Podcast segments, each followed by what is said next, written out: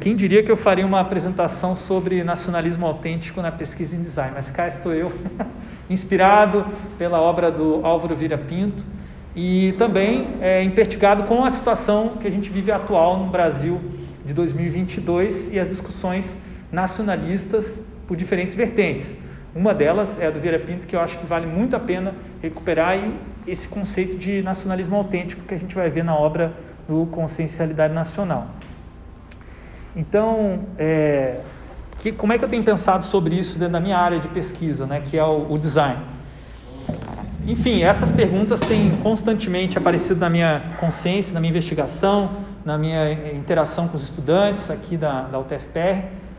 A quem interessa o design, o que pode ser feito com o design e do que trata o design. Eu não vou entrar em muitos detalhes, não é o nosso foco aqui dessa disciplina, mas uma das é, denominações mais simplistas do que é design é ciência do projeto.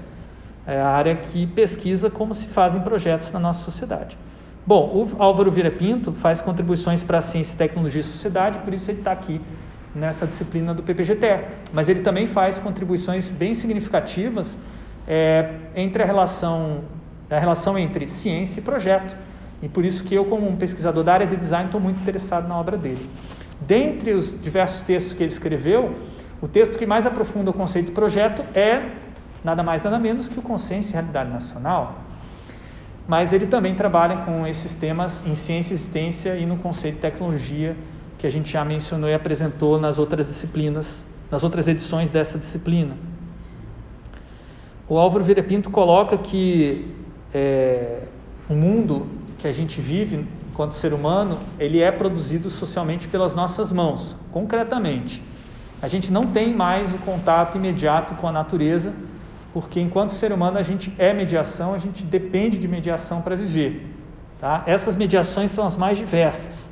É, claro que a mais óbvia é a linguagem, das suas várias linguagens, na verdade, que o ser humano utiliza, verbal, não verbal, gestual e os idiomas, mas a técnica também é uma mediação, a ferramenta também é mediação e o design também é mediação. Então, assim que eu estou lendo o Vira Pinto, né, isso, essas mediações são fundamentais para a nossa existência, porque o nosso mundo é um mundo mediado, é um mundo que a gente está colocando a nossa mão, portanto, isso aqui tem a ver não só com uma questão de comunicação, é isso que é uma diferença importante. Né? Muita gente vai ler o Vira Pinto e falar, ah, um autor de, que reduz tudo a comunicação. Não, ao contrário a comunicação ela faz parte de um processo de produção de existência. Então, na verdade, ele reduz sim, ele reduz tudo a produção de existência, isso é verdade. Comunicação fazendo parte aí crucial dessa produção, mas não substituindo ela, né? Não é toda comunicação que pode ser considerada trabalho. Daí a discussão que a gente estava tendo agora há pouco com o geral. Mas enfim, voltando à questão da relação entre ciência e projeto, o Vira Pinto ele tem essa definição bastante interessante de que a ciência é uma autoconsciência máxima possível em cada cultura humana. Então, qualquer cultura humana tem uma forma de ciência, embora tenha nomes diferentes.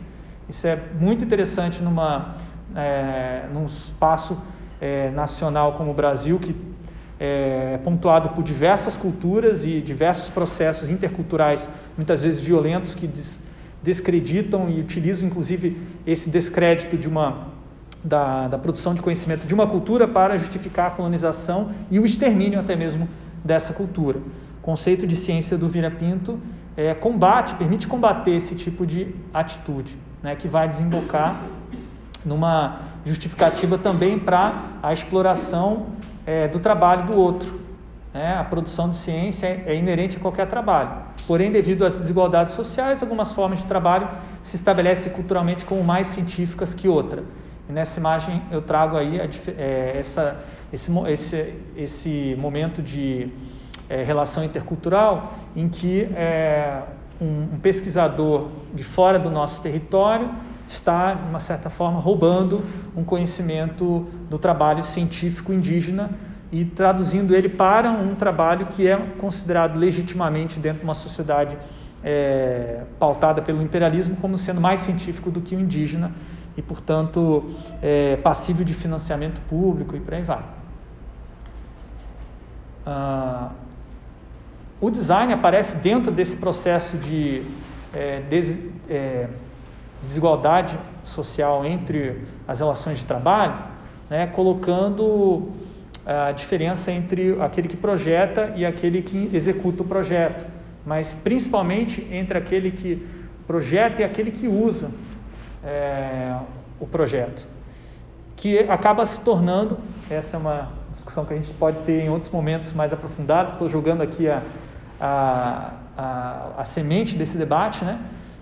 que existe uma produção de subjetividade que começa a se tornar interessante para o capital na esfera do consumo e, portanto, o desenho industrial ele, ele não é só uma ferramenta de adaptação dos produtos para a demanda é, de consumo, mas eu acredito que é para a exploração do trabalho na esfera do consumo, já misturando consumo com produção.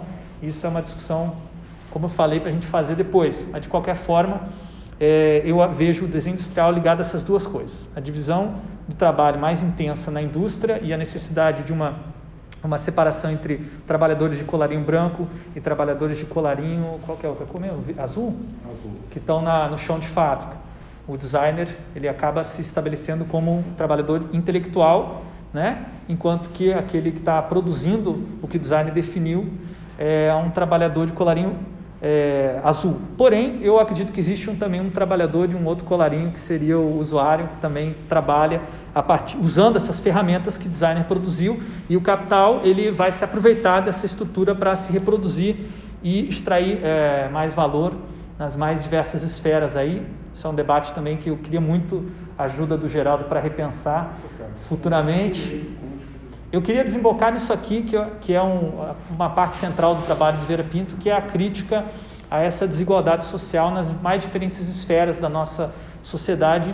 É, primeiro, é, essa questão que me interessa, né? É, não é projeto e execução. Para mim, eu estou muito mais interessado e eu acho que tem muito mais diferença entre projeto e uso, entre designers e usuários, que vai se desbocar em outras áreas, né? Diferença entre trabalho intelectual, trabalho manual, trabalho científico, trabalho técnico, ciência pura, ciência aplicada, ciência desenvolvida, ciência subdesenvolvida e no nível bem filosófico, mais abrangente, é a distinção entre teoria e prática.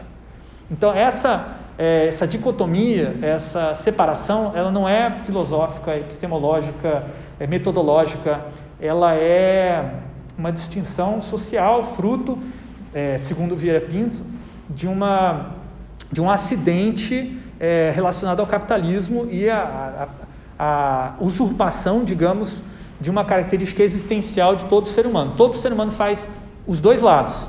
A partir do momento que uma elite se apropria de um lado e fala, nós temos o poder sobre isso e a hegemonia, e esse, esse lado aqui passa a ser desvalorizado. Basicamente, essa é uma das teses principais acerca do trabalho e relação do trabalho com cultura, com educação e com o projeto, que é a, a disciplina que me interessa. Enfim, para superar essas dicotomias, a sugestão do Vira Pinto é incluir a condição existencial do pesquisador, da pesquisadora, na investigação. Então, aqui está o próprio Vira Pinto fazendo parte de processos de articulação é, da consciência nacional, fazendo parte do ISEB, e nesse caso, dessa foto, recebendo a visita do Jean-Paul Sartre, que trouxe, é, que traz, é, desenvolve um existencialismo com algumas influências marxistas, mas não certamente não marxista, é, o Vieira Pinto vai fazer uma leitura crítica do trabalho do Sartre, o Freire vai continuar esse trabalho e eles vão fazer essa leitura crítica porque tudo o que o Sartre fala não exatamente corresponde à realidade existencial de um pesquisador, um filósofo é, no contexto subdesenvolvido brasileiro. Então ele vai considerar a condição dele muitas vezes na obra, isso tem me inspirado muito. Então, junto com o Geraldo, a gente tem feito parte de movimentos de é, combate a esse desmonte da educação brasileira, desmonte da pesquisa. Então, isso tem, o Vieira Pinto tem me estimulado também a incluir isso como parte da pesquisa, e não fazer isso como uma atividade separada, digamos, da, da pesquisa. Né? Então, essa condição existencial é meu ponto de partida efetivo para as minhas investigações desde então no design, e graças em partes pela leitura do Vieira Pinto. Aqui só um dado que vocês já estão possivelmente cientes de que é, a ciência brasileira tem recebido cortes fenomenais nos últimos anos. Nós estamos com um orçamento aí similar ao que era há 20 anos atrás, numa época que já tinha um governo é, do Fernando Henrique Cardoso, que não estimulava muito a pesquisa, mas a gente ainda está numa situação é, tendendo a ficar pior do que estava naquela época. Né? E se a gente é, reconhece que a nossa condição é subdesenvolvida, nós não podemos tentar fazer a mesma ciência que as metrópoles coloniais. Nós temos que debruçar sobre os nossos é, problemas dos nossos, nossos povos, né? É, como a fome, a miséria, a desigualdade de renda, desigualdade racial, desigualdade de gênero, são questões da nossa, é, do nosso povo. Porque se a gente deixar ah, o pensamento que vem de fora dominar, quer dizer, o metropolitanismo, um termo legal é, e também alternativa à decolonialidade, que existe hoje na discussão pós-moderna, Vieira Pinto já colocou esse termo em 1960, 70. Ele nos leva a pensar que as soluções para nossos problemas estão sempre em outro lugar, em outro tempo, mas nunca aqui e agora. Então, a solução para a fome no Brasil é o transgênico. A gente já tem mais de 10 anos de transgênico no Brasil e não resolveu a fome, pelo contrário, piorou. Né? Então, a gente poderia ter um outro caminho de é, atacar esse problema da fome aproveitando as nossas ciências Ciências essas que levaram à seleção e aperfeiçoamento de diversas sementes que se adaptam a diferentes climas, diferentes solos, diferentes condições. Isso é uma, uma beleza, digamos, que a gente ainda tem na América Latina, uma diversidade de, maneira, de técnicas é, de produção é, de alimentos para o consumo humano que a gente às vezes acha que não é suficiente, que não é interessante, que não vai dar em nada, né, que não tem capacidade de fazer em alta escala. O Verepito nos convida a olhar para essas ciências e, a partir dessas ciências subdesenvolvidas, nos desenvolver de um jeito que faz sentido para nós e não simplesmente importar de fora. Bom, eu tenho vivido esse confronto desde a minha defesa de tese de doutorado, em 2015, que foi baseada em pensadores da, do Norte, pensadores é, europeus, como eu falei, teoria da atividade, design participativo e, é, e é, são pensamentos é, são fundados no pensamento é, eurocêntrico, mas, enfim, pelo menos tem a base marxista ali de origem, que a gente pode dialogar a partir do Vira Pinto.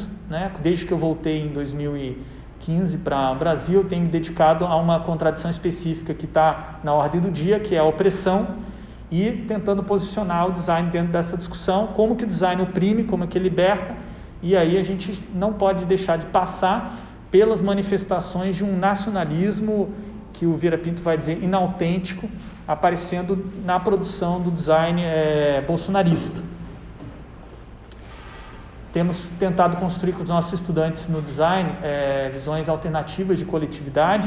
Em 2019, a gente teve uma disciplina experimental chamada Projetos para Pessoas, qual a Gabriela participou. Ela está em alguma imagem, não sei. Aqui, ó, Gabriela. Aqui, ó. Aí, ó. Gabriela produzindo um manifesto é, por um design politizado. E o interessante é que a gente fez uma descoberta muito bacana nesse, ao construir esse manifesto, que é uma formação de, um, de corpos coletivos, é, como uma base para pensar o design que não é feito só por uma pessoa, por um gênio, por uma pessoa que tem um viés criativo, um dom criativo, mas um design que é feito pela massa, para a massa, com a massa, ou um design feito dos oprimidos para os oprimidos, com os oprimidos, né, com o objetivo de libertar. A gente começou a ver que tinha que repensar quem faz o design para a gente poder discutir libertação. E a gente fez vários é, estudos depois disso, né, e acabamos escrevendo um, um manifesto chamado Manifesto Design de Senso, que posiciona o design dentro do debate político nacional mas que tem também uma proposta estética de quebrar com as regras é, do design moderno. Todas as regras basicamente foram quebradas nesse, nessa expressão visual. O interessante da história dele é que ele foi projetado coletivamente por todos os estudantes que estavam escrevendo, 20 estudantes ao mesmo tempo, escolhendo qual seria a fonte, qual seria a cor, qual seria a imagem, e ninguém se posicionando como um líder revolucionário que é, dita o que os outros têm que fazer. Né? Justamente a partir do diálogo a gente se constituiu, digamos, enquanto um coletivo e por isso que esse manifesto se chama dissenso, né? porque ele é uma apologia a essa diversidade, mas ainda assim uma, uh, uma afirmação de que a democracia se faz no dissenso e que ele é saudável e que a polarização política que a gente estava vivendo naquela época, 2019, ela poderia ser feita dentro de um âmbito democrático em que existe respeito. A gente estava tentando recuperar esse âmbito democrático fundamental, né? Que democracia não é você falar só com aquelas pessoas que concordam com você, é justamente você poder ter um debate respeitoso que não vá resvalar na violência, no extermínio do diferente que era o problema que a gente via na esfera pública brasileira na época. Esse manifesto teve muitos, muitos desdobramentos, mas talvez o mais importante foi o estímulo para a fundação do Laboratório de Design contra Opressões em 2021, que é um projeto de extensão que possivelmente vai se transformar num grupo de pesquisa em breve. Nós temos alguns professores e estudantes trabalhando toda semana em é, repensar as bases do design a partir de autores como o Álvaro Vira Pinto, é, autores como o, o Paulo Freire, mas não só as bases filosóficas e conceituais, e principalmente as bases estéticas e as bases formais pelo qual a gente produz o projeto. Então, nesse caso, a gente fez aí uma oficina de restofamento das cadeiras é, do nosso, da nossa sala, que fica no subsolo. A gente convida é, quem quiser aparecer toda quinta-feira, das duas às três, a gente está fazendo uma reunião aberta, que a gente chama de bate-bumbo. A gente faz uma atualização dos nossos grupos de trabalho, a gente tem um processo de autogestão é, inspirado na economia solidária e na experiência da Texol, a professora Marilene e os colegas dela foram muito influentes na formação do lado. A gente tem vários estudantes que passaram por lá e agora estão com a gente, e a gente faz projetos juntos com a Texol também. E tem outras, outras relações com vários outros projetos, mas eu quis destacar esse das cadeiras aqui, porque aqui a gente está tentando pensar uma produção é, nacionalista brasileira que não é bolsonarista, que não é ufanista, que não é ingênuo. Então, essa discussão toda sobre consciência crítica que a gente vai ter nessa disciplina, ela também se desdobra numa discussão é, estética, numa discussão formal, numa discussão ética dentro do design, no âmbito da graduação, no nível em que o estudante, claro, ele não vai ler o Vira Pinto diretamente, mas a gente está provocando eles a pensar sobre as questões que o Vira Pinto nos traz. A gente tem artigos científicos também é, desdobrados dessa, dessa discussão. Eu acho que talvez a contribuição mais relevante até agora, a partir do Vira Pinto, foi esse artigo sobre a opressão do usuário, e que a gente está chamando de maneira mais popular de usuarismo, que seria uma opressão específica em que o design está implicado, que leva a uma negação da manualidade do outro, como se ele não pudesse é, lidar com a tecnologia porque ele é burro, porque ele é incompetente, porque ele não é capaz. Então, o, o designer tem que simplificar, tem que é, colocar o usuário dentro de uma caixinha. Os estudos de CTS já chamam atenção para isso há muito tempo, né? até é, acho que talvez um nome bem interessante também para dialogar com o Vira Pinto nessa área do design seja o nome do. É, agora me fala a memória, mas a teoria da caixa preta, você lembra? Willem Flusser. O Willem Flusser e o conceito de, de usuário dele é bem parecido, é uma, um conceito crítico. De qualquer forma, a gente tem é, publicado várias coisas nessa, inspirado no. Flusser. Hã? É brasileiro. Brasileiro e, e tcheco também. Ah, é? é? ele é originalmente da Tcheca, da Tcheco, Tchecoslováquia. Enfim, o professor Gonzato lá da PUC tem sido meu é, parceiro de leitura do Vira Pinto há muitos anos. A gente tem vários artigos inspirados no trabalho dele e relacionando com o design. E a gente quer aprofundar essa discussão porque, segundo o Vira Pinto, né, pesquisadores podem negar suas origens e servirem a outros corpos coletivos, como a outras nações. Né? Nação é só um tipo de corpo coletivo, a organização, a instituição é outro. Mas essa não é uma atitude moral que a gente considera como consistente, coerente. Na condição de subdesenvolvimento, pesquisadores devem se identificar com o povo e com o povo criar projetos de pesquisa libertadores. Assim, o trabalho científico pode contribuir para um país mais consciente das suas ciências, das suas culturas, de seus mundos, enfim, de quem somos enquanto nação. Então é assim que a gente está vendo o nacionalismo dentro do Vira Pinto é uma leitura que não vai resvalar, digamos, num ufanismo. A gente espera, a gente não esteja sendo ufanista, e justamente essa leitura do, do Consciencialidade Nacional é, possivelmente vai nos ajudar a levantar mecanismos para evitar que é, haja uma, uma leitura ingênua do nacionalismo no campo do design e outras áreas que vocês atuem por aí. Gente, passou.